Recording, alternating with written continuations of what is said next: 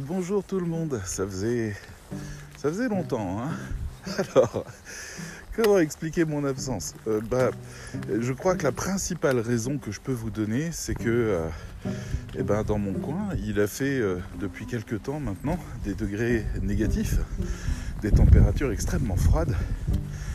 Et mes balades n'ont jamais cessé. Hein. Nous avons toujours fait les mêmes distances d'une dizaine de kilomètres par jour avec Oli. Mais sortir le téléphone et le tenir, je vous avoue que c'était plus que ce que ça me faisait envie concernant ce podcast. Et, c'était vraiment une souffrance de tenir des choses. Donc, même avec des gants, tout ça a été compliqué. Je me suis plus focalisé sur l'instant présent. Voilà, j'en suis bien désolé. J'espère que je vous ai pas trop manqué. En tout cas, voilà, j'essaye de revenir.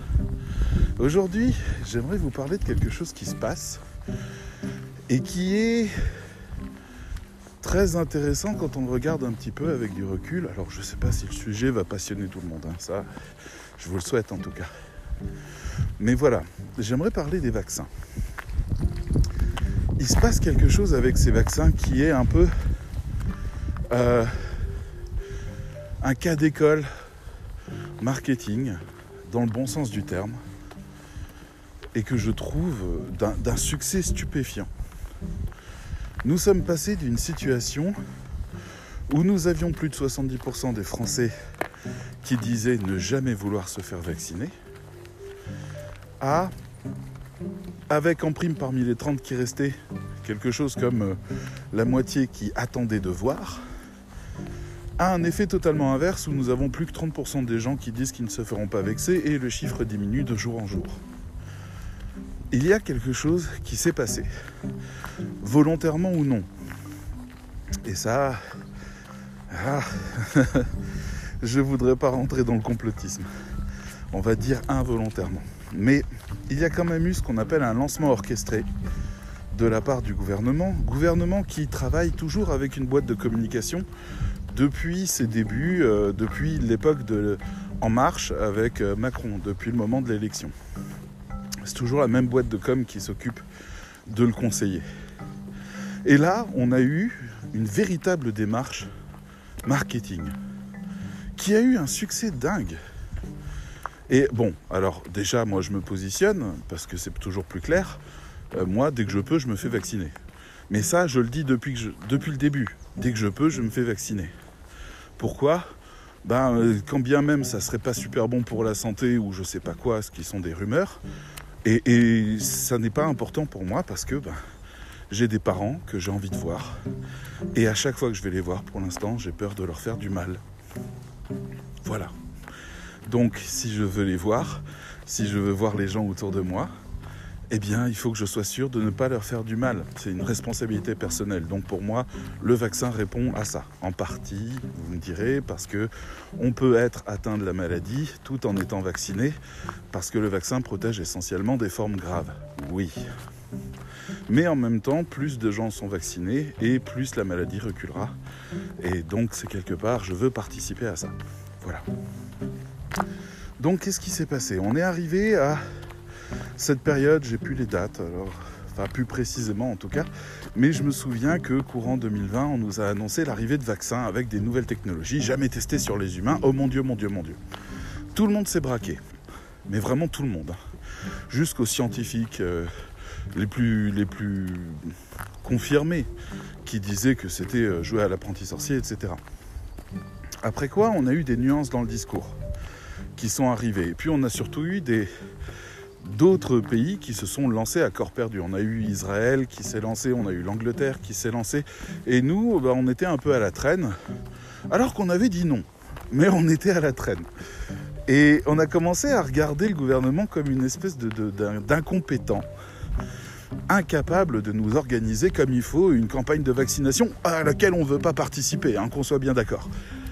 Et on commençait à arriver au compte-gouttes les différents vaccins euh, validés sur le marché européen, une démarche euh, mine de rien commune à tous les pays qui est une grande première en Europe. Ça portera des fruits sans doute excellents dans les années à venir sur les rapports inter-européens, intra-européens.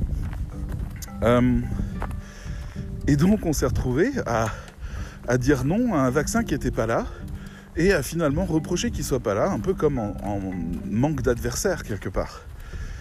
Et puis le gouvernement arrivé a dit bah, le vaccin de toute façon vous l'aurez pas. Nous on va le donner aux personnes les plus âgées et les plus fragiles d'abord. Et ça c'est un raisonnement un peu... C'est politique. Je veux dire, je, je, suis pour bien sûr le raisonnement de fond qui est euh, que les personnes les plus à risque sont celles à protéger en premier. Je le comprends, je, l'accepte. Mais on aurait d'autres politiques possibles. On aurait la politique de dire, ben, on va d'abord vacciner les jeunes, de manière à relancer l'économie. Et les personnes âgées vont continuer à se cloîtrer pendant quelques mois, c'est pas grave. Ça, c'est une politique. La deuxième, c'est de dire on va commencer par vacciner toutes les personnes euh, qui travaillent en contact avec les malades. Parce que c'est des liens de propagation. Et donc, on va comme ça couper une partie de la propagation.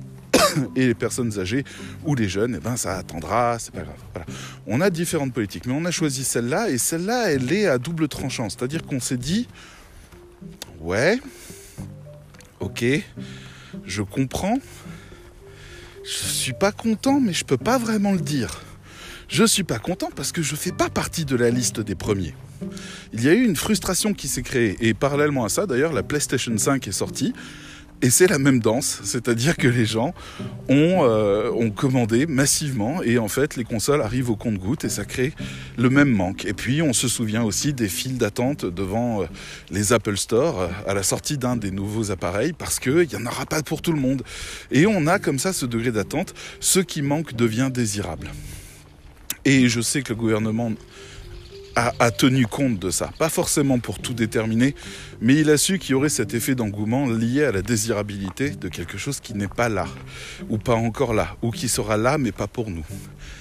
Donc on a commencé à vacciner les personnes âgées.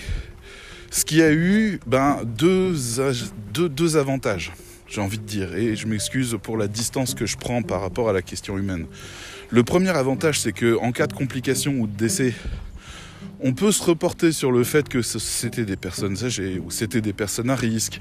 Ça n'arrivera pas auprès de tout le monde et en profiter pour apprendre davantage du problème qui a eu lieu et éviter qu'il se reproduise à l'avenir. Une personne de 90 ans qui meurt suite à une injection de vaccin, c'est moins grave qu'une personne de 30 ans. On, se pose moins de questions. On se dit, ah, bon, il faut quand même être un petit peu costaud où cette personne avait vraiment des prédispositions euh, à risque. Et ainsi, on arrive à faire passer la première phase de test réel. Alors je dis pas qu'on les a pris comme cobayes, hein, faut pas déconner. Les ARN messagers, ça fait 20 ans qu'on les bosse. On les bosse pour toutes sortes d'utilisations, on sait exactement ce qu'ils font. Quand on vous injecte un vaccin ARN messager, la seule chose qu'il fait, c'est donner un ordre à une protéine de produire un anticorps particulier. C'est tout ce qu'il fait. Il n'agit absolument pas sur l'ADN, il ne touche à rien, et s'il marche pas, ben pff, il marche pas, c'est tout. Donc les risques étaient, euh, enfin, continuent à être extrêmement réduits d'un point de vue théorique, pratique, scientifique. Mais bon, si on avait eu une petite hécatombe, on l'aurait vite su. On aurait pu stopper tout. Et puis on se serait dit, ah bon, pour les populations à risque, ça ne va pas. Et on n'aurait pas dit, le vaccin, c'est de la merde. Donc il y avait cet avantage-là. Et puis le deuxième, bah, c'est que euh, ça libérait tout le monde d'un certain poids, quand même, mine de rien, par rapport à, à cette situation. Parce que la stratégie du gouvernement est simple, puisque 80% des gens qui meurent ont plus de 70 ans. Quand on aura vacciné tous ceux qui ont plus de 70 ans, on va voir le taux de mortalité baisser très très très fortement.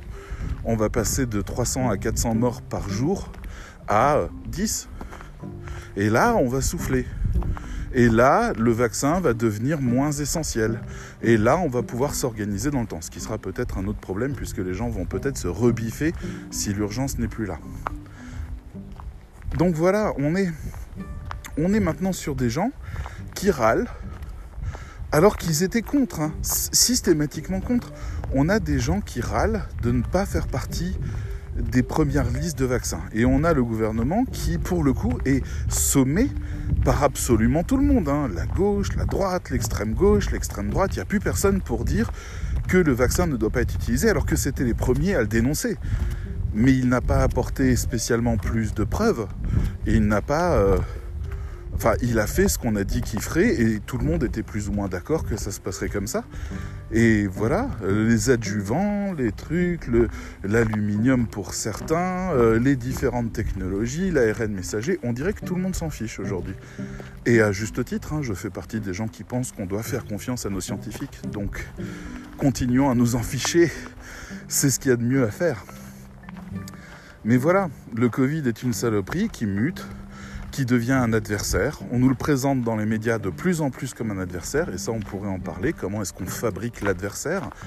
Euh, Daesh, par exemple, désolé, hein, je saute un peu du coq à l'âne, mais ça, ça m'avait marqué. Il y a une vidéo qui se balade sur YouTube d'une émission de télévision sérieuse qui passait sur TF1 où ils avaient invité un ancien euh, directeur des services secrets français ou de services du renseignement, quelque chose comme ça, qui expliquait en fait qu'on avait fabriqué Daesh alors lui était plus au contrôle à ce moment-là, mais il a dit voilà, le gouvernement a appliqué une politique avec les médias, pas en complicité avec les médias, mais en donnant ce qu'il fallait aux médias. Le gouvernement est entré dans une politique où en fait il nous a dit notre ennemi s'appelle Daesh. Bon, nous avions des intérêts économiques dont euh, clairement on se fout, nous personnellement. Le pétrole, tout ça, on n'y comprend rien. Et on se dit tout le temps en plus que ça pollue. Donc euh, si on nous dit qu'on n'a plus de pétrole, c'est pas grave. Mais voilà, il a fallu commencer à diaboliser Daesh euh, gentiment au début, un peu plus violemment par la suite. On en a fait des gens totalement incultes, totalement ignares, totalement violents. Pour rappel, Daesh est aussi, parallèlement et sans les défendre, Juste, ce sont des gens qui ont des valeurs totalement différentes de nous. Euh, mais Daesh, tout autant violent qu'il soit, et il l'est, tout autant euh, martyrisant qu'il soit, il l'est, aucun problème avec toutes ces choses-là, hein, je le redis, c'est quelque chose qu'on doit arrêter au nom de la démocratie et des droits de l'homme. Oui, mais c'est aussi ceux qui fabriquaient les routes, qui euh, recréaient les écoles, qui remettaient en place et désenclavaient les différents villages, et qui amenaient, alors oui, leur euh, islam fondamental, mais qui a permis de resocialiser aussi une partie du tissu qu'ils ont conquis.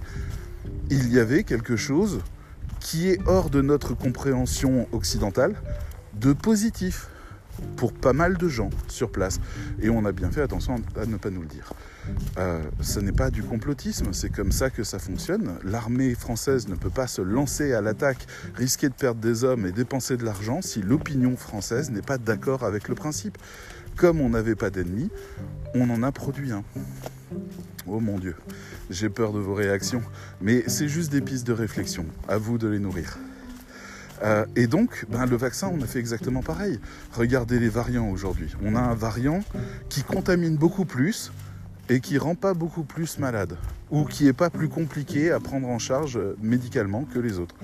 C'est pas un souci en soi, mais c'est vrai que certains vaccins fonctionnent moins avec, ce qui n'est pas grave puisqu'on va être vacciné une fois par an, donc on fera le correctif en temps et en heure, on trouvera des solutions, voilà.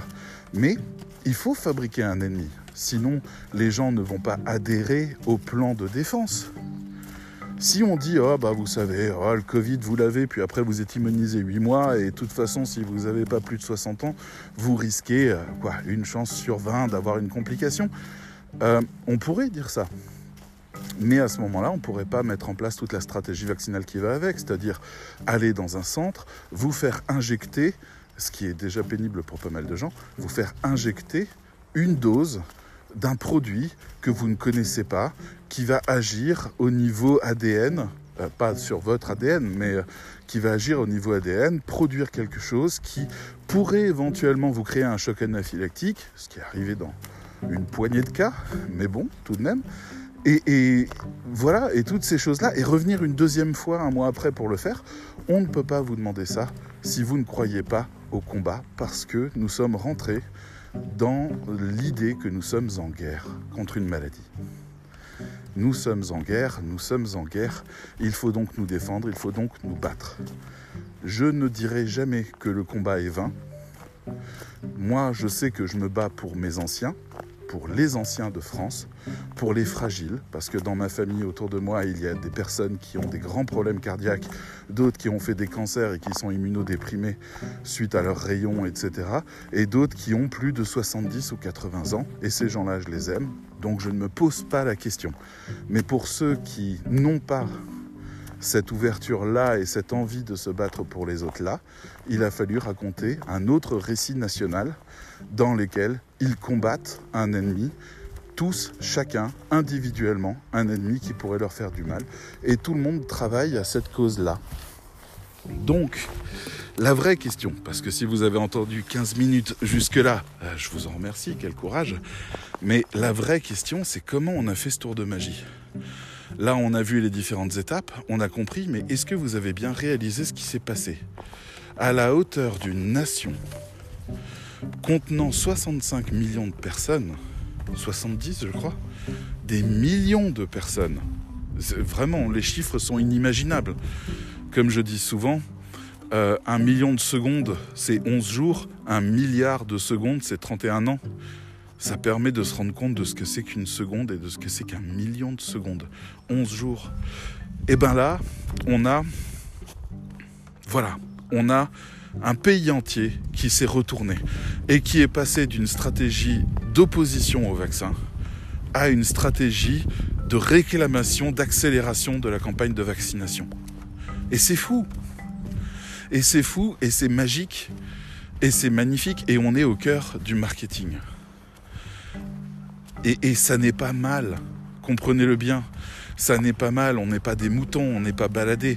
On nous a présenté les enjeux d'une manière qu'on pouvait comprendre, et on les a inscrits dans un champ où on s'est senti le pouvoir de pouvoir faire quelque chose et de pouvoir agir. On a compris les enjeux, on a compris ce qu'on pouvait apporter, on a compris ce qu'on allait faire tous ensemble. Et on y allait. Et on y allait d'autant plus vite qu'on est en train de rêver à l'après. Tout est fait, on a un récit complet qui nous permet d'enfin comprendre ce que nous voulons vraiment et comment l'obtenir vraiment.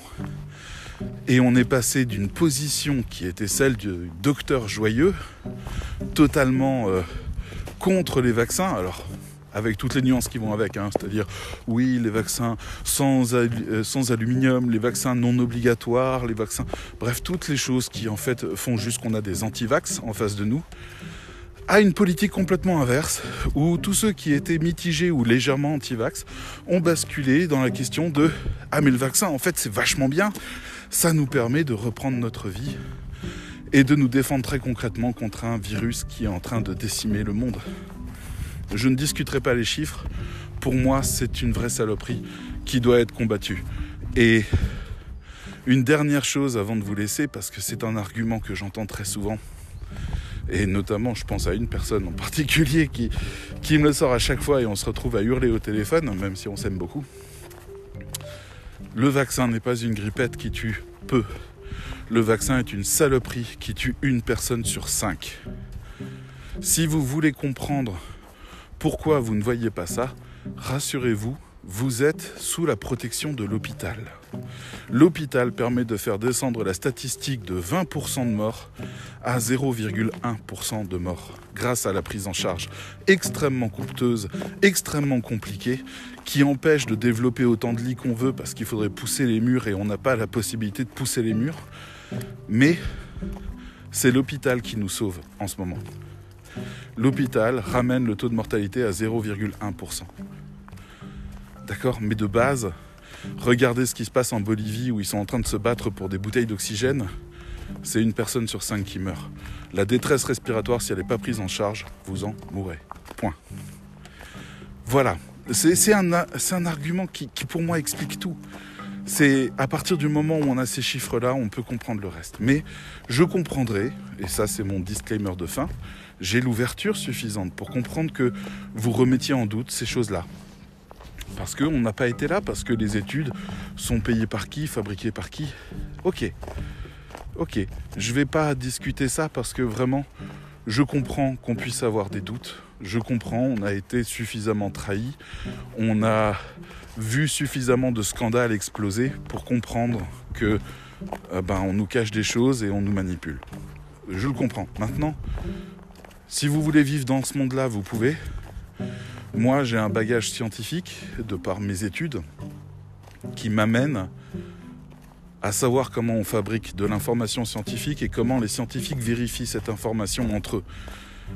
Et j'ai envie de donner foi en ce que je vois, même s'il y a des mauvais articles scientifiques, des études qui sont payées, des scandales qui explosent, les scientifiques défendent réellement leur terrain et leur territoire et la confiance qu'on doit leur accorder. Ils se battent pour ça tous les jours.